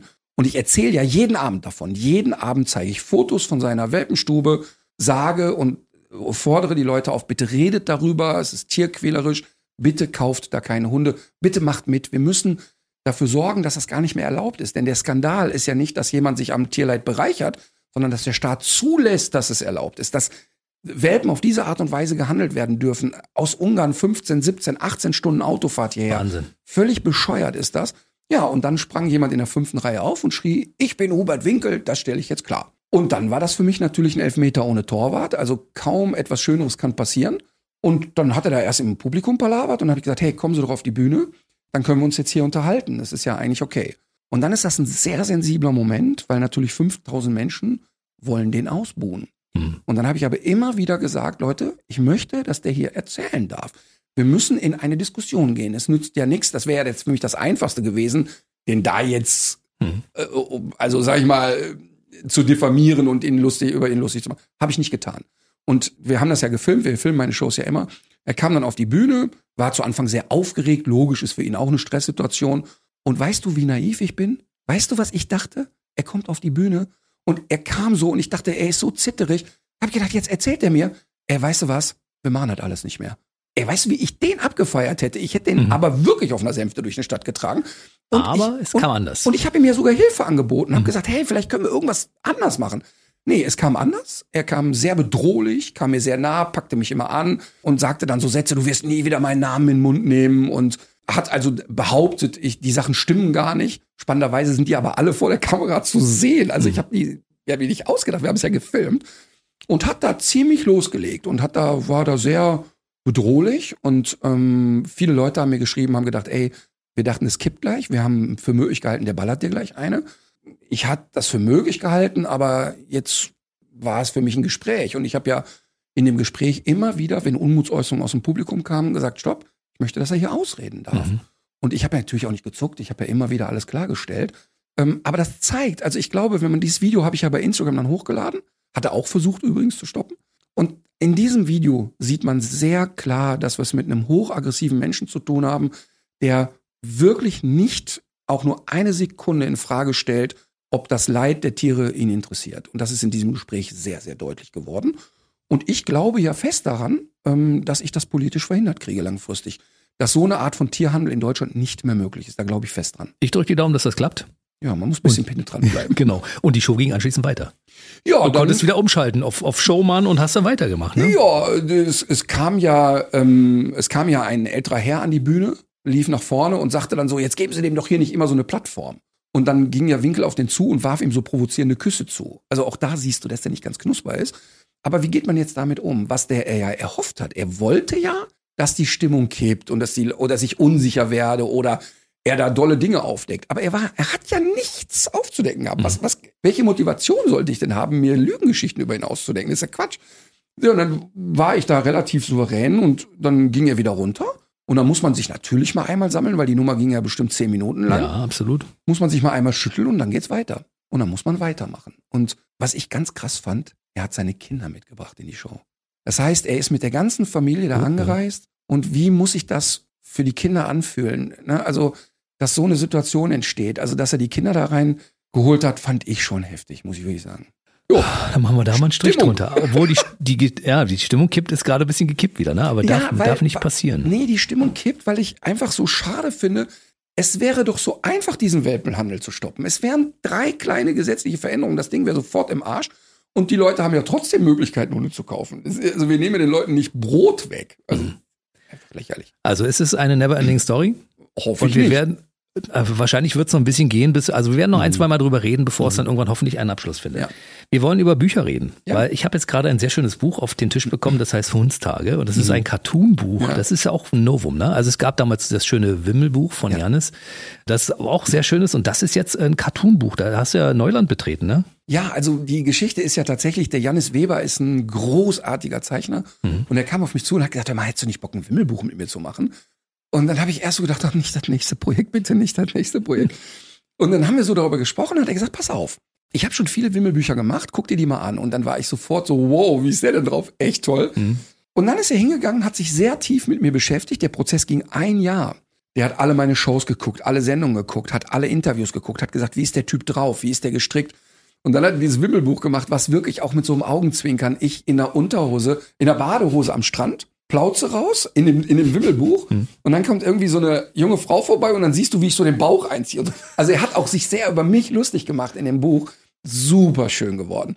Und die Zusammenarbeit war toll. Und dann haben wir gesagt, hey, sollen wir nicht ein Cartoonbuch machen? Und ich hätte jetzt wirklich. Wimmelbuch war für die Kinder, das Cartoonbuch ist für die Erwachsenen. Ja, die, die Eltern behaupten, dass das Wimmelbuch für die Kinder ist. Und um ehrlich zu sein, da sind so viele Gimmicks drin, die nur für Erwachsene sind. das sieht man auch an vielen Stellen. Du hast jetzt aber aktuell auch noch ein Buch rausgebracht, neben dem äh, Hundstagebuch. Und zwar über Tierschutz. Genau. Weil das werde ich ja immer wieder gefragt. Martin, wenn ich mir einen Hund aus dem Tierschutz hole, was muss ich denn beachten? Und dann sage ich, naja, aber schau mal, kennst du einen Hund aus dem Tierschutz, kennst du einen Hund aus dem Tierschutz. Wir können es nicht generalisieren. Es gibt nicht den Tierschutzhund. Aber wir können ein paar Parameter ähm, festlegen und auch mal erklären, woran erkenne ich einen seriösen Verein? Wie komme ich eigentlich an so einen Hund? Wie sind die ersten Tage? Ähm, ist es denn echt so ungewöhnlich, dass dein Hund, der vielleicht drei Jahre auf der Straße gelebt hat, gar kein Hundefutter fressen will? Also viele Hunde, die ich als Straßenhunde übernehme, die wollen die ersten Tage nur Menschenreste futtern, also alles, was menschliches Essen ist, weil sie das kennen. Mhm. Und dann sagen wir, hey, dann mach doch ein paar Spaghetti ein paar Kartoffeln, machst ein bisschen Soße dran und schiebst ein bisschen Hundefutter drunter und kommt ein smarter, Gewöhnst ihn dran. gewöhnst ihn dran, so Kleinigkeiten oder dass einfach auch Zeit notwendig ist. Also gib ihm Zeit. Manche Hunde aus dem Tierschutz kennen sowas alles gar nicht. Die haben noch nie in einem Haus gelebt oder die müssen erstmal wieder Vertrauen fassen und wie können wir vertrauensbindende Maßnahmen einleiten und so. Und ähm, das Buch haben wir eigentlich schon lange als Idee gehabt. Und dann haben wir gesagt, ey, wenn wir jetzt die unvermittelbaren machen, also dann ist ja wirklich nachvollziehbar, dass wir jetzt immer mehr in das Thema eintauchen und ähm, haben mit vielen Tierschützern darüber geredet, mit vielen Trainern von uns und mit Leuten, die auch noch mehr Erfahrung haben als ich zu dem Thema. Und ähm, wir freuen uns total darüber. Und das ist wirklich super schön und ähm, haben auch gesagt, dass Teile der Erlöse dann wieder in Tierschutzprojekte fließen und so. Cool. Also ganz toll geworden. Es ist quasi ein begleitendes Buch zur Sendung, könnte man sagen. Ne? Ja, wobei wir nicht die Fälle aufnehmen, die da entstanden sind, sondern Aber Parallelen gibt es. Parallelen gibt es und wir möchten auch, dass Menschen, die jetzt noch in so einer Findungsphase sind, das Buch nehmen und sagen, ich guck mal, ob ich mir das vielleicht doch zutraue und ob das vielleicht doch so ist. Weil es ist ja auch ein Mutmachbuch, weil wir erzählen ja da Geschichten und sagen, guck mal, dieser Hund ist total smart. Also ist doch nicht jeder Hund, der im Tierschutzverein vermittelt wird, mit Problemen behaftet. Das ist nicht der Fall. Mhm. Also adoptieren statt produzieren. Ne? Also nicht einen Absolut. Welpen holen, sondern mal gucken, was gibt's im Tierheim um die Ecke. Ja. Welchem Hund kann ich eine gute Zukunft bieten? Und weißt du, was interessant ist? Als wir das Projekt Adoptieren statt Produzieren, das gibt's ein Instagram-Profil auch, Instagram äh, Adoptieren statt Produzieren und Facebook, da kann man auch mal reingucken. Wir haben einen, eine knifflige Situation natürlich. Wir sagen Adoptieren statt Produzieren, aber ich halte gutes Züchten für nicht falsch. Mhm. Und interessant ist, dass die Züchter sich alle sogar über das Projekt gefreut haben, weil die verstehen, es geht nicht um euch, sondern Mhm. es geht um Massenproduktion. Es Genau. geht um hier noch ein Hund und da noch ein Hund. Muss es immer der Welpe sein? Und kann es nicht auch ein Hund aus dem Tierschutz sein? Und deshalb sind viele Züchter dabei, die das unterstützen und sagen, das finden wir total cool. Denn das, was wir machen, also ein Hobbyzüchter, der alle zwei Jahre mal einen Wurf hat, der ist kein Produzent von Hunden. Nein, der ist einfach nur ein Züchter. Und hoffentlich mit, mit Leib und Seele. Ja, total. Ja, und der sich liebevoll um die Tiere kümmert und die auch nur weggibt, wenn die Tiere gesund sind und wenn Ja. sie von der Mutter weg dürfen und so weiter. Ne? Klar. Das ist wichtig. Du warst auf Tour, Mhm. du bist auf Tour. Das ist ja so dein Leben, immer unterwegs zu sein. Mhm. Und ich verfolge ja, was du so machst. Zum Beispiel ist mir aufgefallen, als du in Cottbus warst, ist ja nicht, lang, nicht so lange her, hast du anschließend ein paar Eier bekommen. Mhm. Ja. Und zwar Bio-Eier von, von einer Zuschauerin. Total. Das, Das geht in Brandenburg, ne? Das ist super. Und Mhm. weil ich im Podcast, wir wir machen ja einen Podcast und wenn, wenn wir bei tierisch menschlich, dann reden wir oft über Bio und Nachhaltigkeit. Und da habe ich oft erzählt, dass ich mich irgendwann trauen werde, Hühner zu haben. Und dann kriege ich so süße, dann kriege ich Bücher über Hühnerhaltung. Dann hat mich jetzt eine Tierärztin, die die Expertin ist zum Thema Hühnerhaltung, kontaktiert. Und es war so süß, dass in Cottbus ich dann äh, diese Bio-Eier aus der eigenen äh, sozusagen, äh, ich glaube, die hat acht Hühner, glaube ich. Siehst du? Äh, so schön einfach, das liebe ich sehr. Hast du schon Hühner? Nein, ich Ab- habe ab wann ich wirst du Hühner noch nicht. Also Ja. ich glaube, dass ich im Herbst nächsten Jahres, glaube ich. Aber Eier isst du als Vegetarier oder wie ist das? Oder isst du nur kein Fleisch? Wie ist Nee, das? ich esse, ich, ich, ah, ich habe ja fünf Jahre vegetarisch gelebt und jetzt seit zwei Jahren vegan. Ähm, ich würde aber Eier, die so sind, also dass mir da jemand sagt, guck mal, das sind die Hühner, Mhm. ja, da gehe ich dran. Und, Mhm. und wenn ich eigene Hühner habe, werde ich diese Eier auch essen. Aber jetzt im Hotel tue ich das nicht. Mhm. Aber zum Thema vegan auch, ich finde immer so dieses, oh, ich habe jetzt bei Steffen Hensler gesagt, mir geht das so auf die Nerven, wenn sich jemand vorstellt und sagt, hallo, ich bin Sibylle und bin vegan. Ja, Mhm. Und was Ja. trägst du für Strümpfe? Hm. Das ist, ist uninteressant für mich. Also ich möchte auch gar nicht so eine militante Diskussion dafür machen. Und ich möchte auch nicht Interviews geben in veganer Mag- Magazinen. Ich habe für mich eine Entscheidung getroffen. Ich weiß nicht, ob ich das ein Leben lang beibehalte. Und wenn du jetzt zum Beispiel mich bei dir einlädst und du hast einen Kuchen gebacken, weil du mich als Gast empfängst, ich würde den essen, auch wenn da ein Ei drin ist. Weil es für mich eine soziale Interaktion zwischen uns beiden ist. Und wenn mein Sohn einen Curry kocht, dann, dann tue ich das Hühnerfleisch zur Seite, aber ich esse trotzdem aus diesem Soßentopf, weil es eine so unheimlich schöner sozialer Akt ist. Aber ich selber koche vegan und, und ernähre mich vegan. Der Tourkoch hat sich jetzt inzwischen auch dran gewöhnt, der hat es zu Anfang äh, nicht geschätzt. Aber ich will, dass jeder das so für sich macht, aber ich möchte gerne mit Menschen da in Dialog drüber kommen. Wenn ich dich einlade und einen Kuchen backe, dann ist da kein Ei drin, weil ich ja dann weiß, dass du vegan äh, dich ernährst und dementsprechend würde ich darauf verzichten. Ja, und das finde ich schön und, und, und man muss auch zulassen, dass Dinge manchmal scheiße schmecken. Ich teste alle Produkte im Handel, die so vegane Ersatzdinger sind. Also ich, ich, ich esse ja gerne Fleisch. Ich mag auch den Geschmack. Und es gibt inzwischen gute Ersatzprodukte. Aber es Ähm, gibt auch einen Haufen Schrott, muss ich ganz ehrlich sagen. So, und Nicht jetzt wahr? kommt's. Und es gibt so unglaublich viel Scheiße. Und ich habe zum Beispiel alle veganen Bratwürste ausprobiert. Und 99 Prozent davon ist wie Dachpappe. Das zerbröselt der auf dem Grill, das fällt einfach um. Und dann habe ich jetzt eine gefunden und war wow. Und, und, und jetzt musst du auch mal gucken, wie spannend das ist. Ich poste das. Ich krieg da kein Geld von dieser Firma oder irgendwas. Die Firma wusste nicht mal. Ich fand das einfach lecker. Ja. Und habe das gepostet und gesagt, so Leute, ich habe eine vegane Bratwurst gefunden. Guckt euch das mal an, ist echt geil. Ey, weißt du, was da los ist?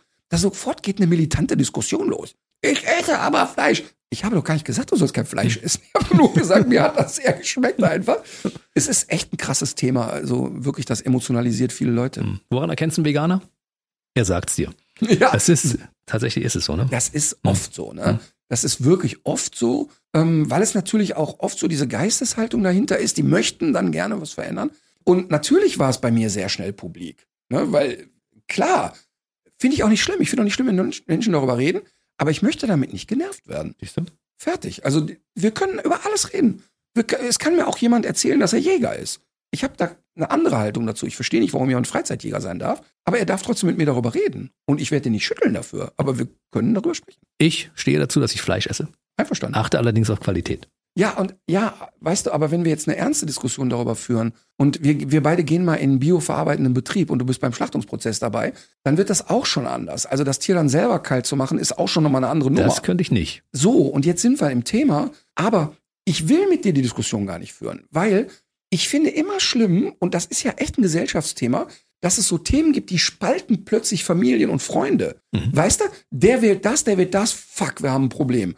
Diese Cancel Culture, dass Leute nicht mehr aushalten, dass man anderer Meinung ist. Es dürfen keine Fehler mal gemacht werden.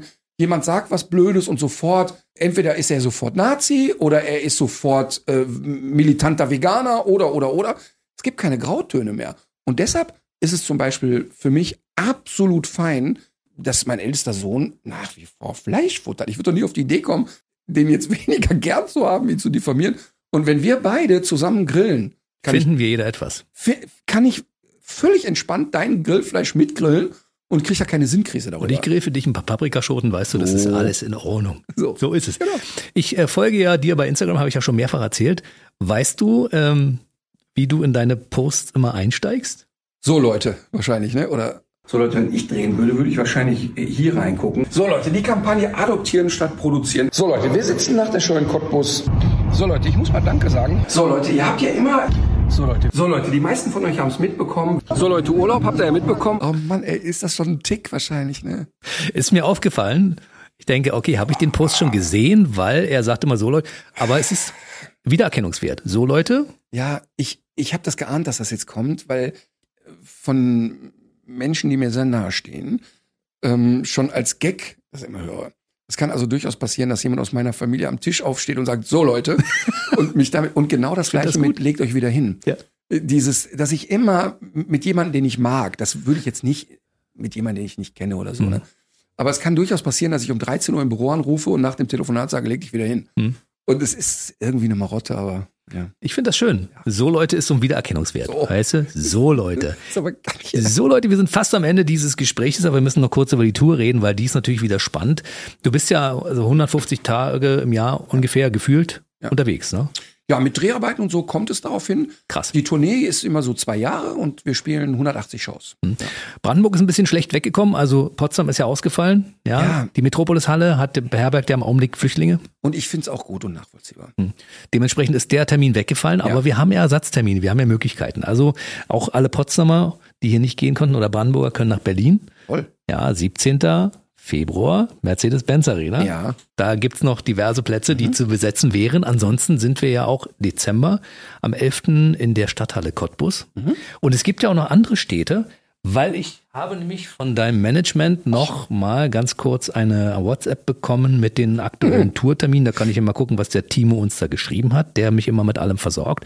Also für alle ähm, Leute, die hier in den fünf Ostländern wohnen, die können nach Jena, Zwickau, Leipzig, Dresden, Erfurt, Magdeburg, Berlin, Cottbus. Und für Brandenburger kann man schnell mal nach Dresden rüber, das ist gar kein Problem. Das geht. Leipzig ist auch kein Problem. Also wenn man Martin Rütter live erleben möchte, dann kann man Martin Rütter live erleben Ja. mit Der will doch nur spielen. Und ich habe ja tatsächlich zu der Region einen besonderen, äh, eine besondere Verbindung. Weil starten- wir uns kennen und ich von hier bin. Das erstmal, weil wir, das ist ja echt krass Ja, ja, und. Das, und das weißt du ja auch selber, das ist ja, ähm, ich gebe viele Interviews, aber wir hatten ja sofort so ein, so ein Match irgendwie. Ja. Ne? Das hat sofort funktioniert. Ja. Ähm, und deshalb schreiben wir uns auch manchmal eine WhatsApp und so. Ja, ja. Also das, ich rücke ja ungern die Handynummer raus und so. Ne? Bei uns ist ja wirklich ganz unkompliziert. ist sie sicher.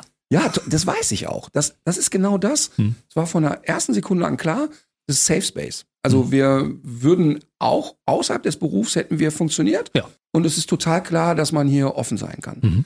Ähm, aber was ich eigentlich sagen wollte, ist, wir starten Tournee immer in Cottbus, wo alle mal fragen, hä, bist doch, lebt doch in Köln, warum Cottbus? Ich kann es dir nicht sagen.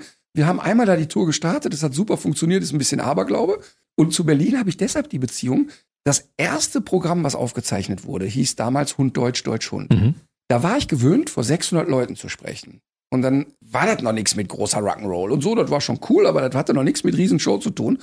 Und dann hieß es ja immer, wir zeichnen das auf im Tempodrom. Ich dachte, ja klar, warum nicht? Ich hatte gar keine Ahnung davon. Ich wusste gar nicht, was das ist. Und habe gesagt, ja klar, machen wir auf jeden Fall. Da passen dreieinhalb rein, wa? Ey, da passten so mit unserer Bühne 3000 Leute rein. Da gibt's ein Video von. Da komme ich mit dem Alex, mit meinem engsten Kumpel in die Halle rein und da wird gerade fünf Tage lang irgendwie alles aufgebaut und ich kam da rein und ich guck wirklich wie ein kleiner Junge so hoch und drehe mich im Kreis und denk, was ne fette Bude. Ach du Scheiße, was habe ich da getan? und es war auch für mich so. Also die, die Aufzeichnung war so schwierig für mich im Sinne von, oh Gott, oh Gott, oh Gott, die vielen Leute, acht Kameras, wie mache ich das? So, pass auf, und dann passiert folgendes. Zwei Jahre auf Tour, hab mich dann gewöhnt, 2000 Leute, hey, das ist für mich ganz easy und so. Und dann bei der, beim nächsten Programm, bei, ich glaube, das hieß, der, der tut nichts, hieß, ey, weißt du was, wir haben ja jetzt so fette Zahlen, Mercedes-Benz Arena. Damals hieß die, glaube ich, noch O-Tour oder so. ne? Mhm. Ich wieder, wie, wie klein doof, ja, klar, natürlich. Und dann kam ich da rein und gesagt, euer Ernst? Ich wusste gar nicht, was das ist. Kam ich an, hab gedacht, seid ihr beknackt oder was? Und dann hatten wir da, weiß ich nicht, 10.000 Leute da in der Bude. Und das war, das ist so meine Assoziation Berlin, Mhm. weil das so zwei ganz dicke Meilensteine für mich waren. Also zweimal so dieses, ich merke mit der Karriere, buff, passiert hier gerade was. Und dann kann der Berliner ja auch schon mal sein, so, ich guck mir das mal an. Mal Also, kicken, was der Ritter so Mal abliefert. kicken, was der kann. Und das war jetzt nicht so Liebe auf den ersten Blick, muss man sagen. Also ich musste mir das dann wirklich auch an dem Abend erkämpfen. Und dann ist es aber geschwappt. Und dann äh, ist es jetzt inzwischen wirklich Liebe. Siehst du? Ein gemeinsamer guter Bekannter von uns beiden, nämlich Paul Panzer, Mhm. spielt auch immer in Cottbus, weil er die Halle auch so schön findet. Ja, es ist auch toll. Und Und Paul, entschuldige, ich unterbreche, aber Paul ist im Osten ein Megastar. Ja. Also ich äh, krieg so mit Ach und Krach voll, er viermal ausverkauft. Also der ist wirklich totaler Popstar da. ich liebe euch beide, wenn ich das an dieser Stelle mal sagen darf. Paulchen ist wirklich auch da wieder, ne? Man begegnet ja auch im Beruf, man begegnet ja vielen Prominenten, hat mit denen viel zu tun und so.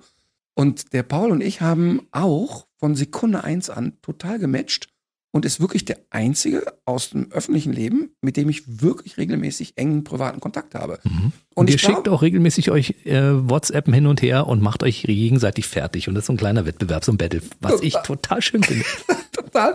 Nee, aber ich glaube, dass so was, was uns wirklich verbindet, ist so diese Distanz zu dem Beruf. Mhm. Dass wir uns beide wirklich privat unglaublich gerne nicht als öffentliche Person wahrnehmen und wahnsinnig gerne so unser Ding machen und, und es fast ein bisschen komisch finden, wenn jemand sagt, boah, guck mal, da ist der Ritter oder da ist der, ist der Paul Panzer. Das, das verbindet uns, glaube ich, sehr, dass wir ähm, Familienmenschen sind, dass wir Lust haben, auch gute Laune zu haben, aber trotzdem so ein bisschen unterm Radar fliegen wollen. Was nicht möglich ist. Ja. Ihr seid leider die Superstars. Auf euren Ja, Gebieten. weiß ich nicht, Du aber- der mit den Hunden und er der mit, mit der Comedy. Ja, und, und Paul hat natürlich, wenn wir vorhin über Partys geredet haben, also ich sag mal so, mit Paul äh, kann eine Party schon mal wirklich Gas geben. Ne? Entarten. Total. Und, also da habe ich wirklich, äh, wirklich schöne Nummern erlebt mit ihm. Lieber Martin, ich sehe, dass du schon zur Uhr guckst und ähm, ich habe aber so viele Themen heute noch nicht angesprochen. Ich habe nur so viele Fragen. Also du musst einfach wiederkommen. Und wir, immer ja, gerne wenn jetzt nicht wieder Corona dazwischen kommt, könnten wir uns an einem kürzeren Abstand hier wieder in Ich diesem bitte Studio- darum. Ja? Ich bitte darum. Aber du brauchst jetzt nicht zu sagen, wir treffen uns sechsmal die Woche und wir nennen es Morning Show. Schade, schade. Das hätten wir jetzt mal. Fünfmal hätte auch gereicht. Montag bis Freitag Morgen. Musst schon mal einen Namen ausdenken. Ja. So was internationales MJ, Genau. Martin und Jens oder Jam. Rütter on Air. Jens Featuring Martin. Jens Hermann. Sehr lustig. Lustige Nee, wir müssen irgendwann, wir- da muss ein Hund mit eingebaut werden. Das Wort Welpe sollte drin vorkommen oder die Unvermittelbaren in der Morgensendung. Wir beide Wir sind die beide. unvermittelbar, ne? Oh, die, ich will, die will keiner haben. vor kurzem mal ein Interview gegeben für Prominent äh, mit Laura Dahm. Hm? Und dann wollte sie danach noch so einen Aufsager für Instagram machen. Und sie hatte mir off-Records erzählt, dass sie sozusagen offen für eine neue Partnerschaft wäre. Und äh, das ist auch kein Geheimnis, weil ich es dann ja on-cam rausgeknüppelt habe. Und, und dann hat sie gesagt, ja komm, wir machen so einen Aufruf. Ne? Und, und macht das Handy und sagt, ja, was sagen wir denn jetzt? So, jetzt hier, ja, hier, Laura Dahm, die Unvermittelbare. Und hab dann sie als unvermittelbar dargestellt. Und da war sie erst so ein bisschen, öh, und dann haben wir es aber auch so gelassen. Auch wirklich tolle Kollegin, muss man echt sagen. Aber ich glaube, sie wollte sich vermitteln an dieser Stelle bei dir. Nein, nicht, nein, nein, nein, nein, nein, nein, nein, nein, nein, nein, nein. Das war kein Martin, ich liebe dich. Überhaupt nicht. Martin, ich bin offen für eine neue Partnerschaft. Nein, nein, nein, nein. Also wenn du irgendwann mal Bedarf hast, hier ist meine Nummer. nein, nein, nein, nein. Also Liebe die- Laura. Nein, genau, die Gerüchte können wir jetzt streuen. Genau, nein, nein, liebe nein, Laura, es ist nichts wahr. Wir haben einfach nur ein bisschen, ja, wir haben einfach nur ein bisschen Blödsinn geredet. Ja. Quatsch. genau. Und wir machen nächstes Mal, wenn du wiederkommst, auch wieder Quatsch, oder? Ich bitte darum, anders Ja? geht das auch gar nicht. Gut. Es ist schon alles ernst genug. So ist es. Ich wünsche dir ein schönes Restjahr 2023. Dir auch. Ja. Ich weiß, dass du nochmal in diesem Jahr vorbeikommst und zwar Heiligabend zur großen Weihnachtsshow. Das hast du mir versprochen. Das darfst du jetzt auch nicht mehr canceln. Ich äh, würde mich niemals trauen, das zu tun. Kommst du? Heiligabend? Ich habe eben, mir wurde hier ein veganer Christstollen zugelassen. Ja, natürlich. So. Wenn schon, denn Ja, schon. dann ran. Ihr Lieben, bei mir war Martin Rütter in diesem ausführlichen Podcast. 24.12. bei BB Radio in der extra Weihnachtsshow ist er auch wieder da und 2024 haben wir ihn jetzt gerade festgenagelt auf mindestens einen Termin. So machen wir das. Machen wir es so? Ja. Bleib schön gesund, mein Lieber. Es war wieder ein Fest mit dir. Bis zum nächsten Mal. Danke dir. Es ist wirklich immer schön bei dir. Der BB Radio Mitternachtstalk. Jede Nacht ab 0 Uhr. Und jeden Freitag der neueste Podcast.